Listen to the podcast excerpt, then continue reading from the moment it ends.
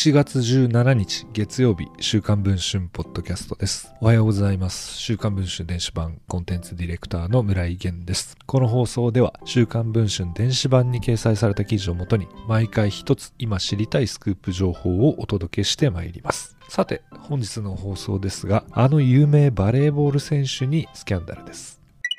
バレーボール全日本男子の元首相で V リーグボレアス北海道に所属する越川優選手。そんな越川選手が20代の女性2人と二股交際しトラブルになっていたことが週刊文春の取材で分かりました。女性2人が証拠写真とともに週刊文春に告発を寄せています。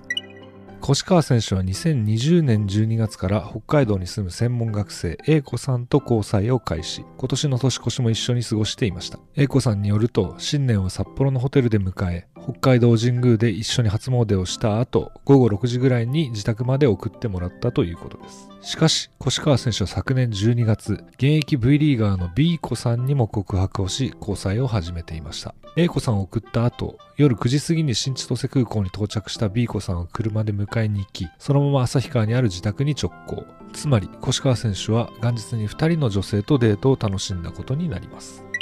B 子さんによると越川さんの家の窓から見えて雪景色が綺麗だったのでインスタグラムに投稿したといいます。ところがこの B 子さんのインスタグラムへの投稿を A 子さんが偶然発見したといいます。A 子さんによると越川さんにこの投稿について何度も聞きましたがその人は来ていないというばかり。A 子さんは思い切って B 子さんに旭川に来られていたんですか？とメッセージを送ったといいます。その後 A 子さんと B 子さんは連絡を取り合い二股交際の証拠となる写真や LINE を交換。二人ともそれぞれ越川選手を問いただしましたが否定を続けたため A 子さんは決定的な証拠を突きつけたといいます。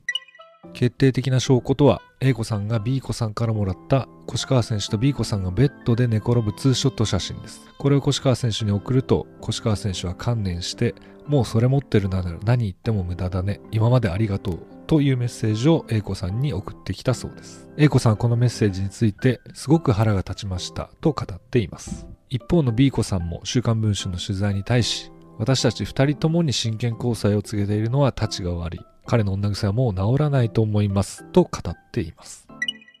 1月9日、週刊文春の取材班は試合後の越川選手を直撃。越川選手はお互いの感情的な部分があると思う。私も私であるけど、事務所を通してほしいと答えて去っていきました。現在配信中の週刊文春電子版では、越川選手が2度目の離婚をしていたという事実や、2人の女性との交際の様子、そして越川選手が送った LINE の内容などについて詳しく報じております。ご関心ある方はそちらもチェックをお願いいたします。ということで、週刊文春ポッドキャスト、本日の放送はこれで終わりたいと思います。また明日お聞きいただければ幸いです。週刊文春電子版、村井源でした。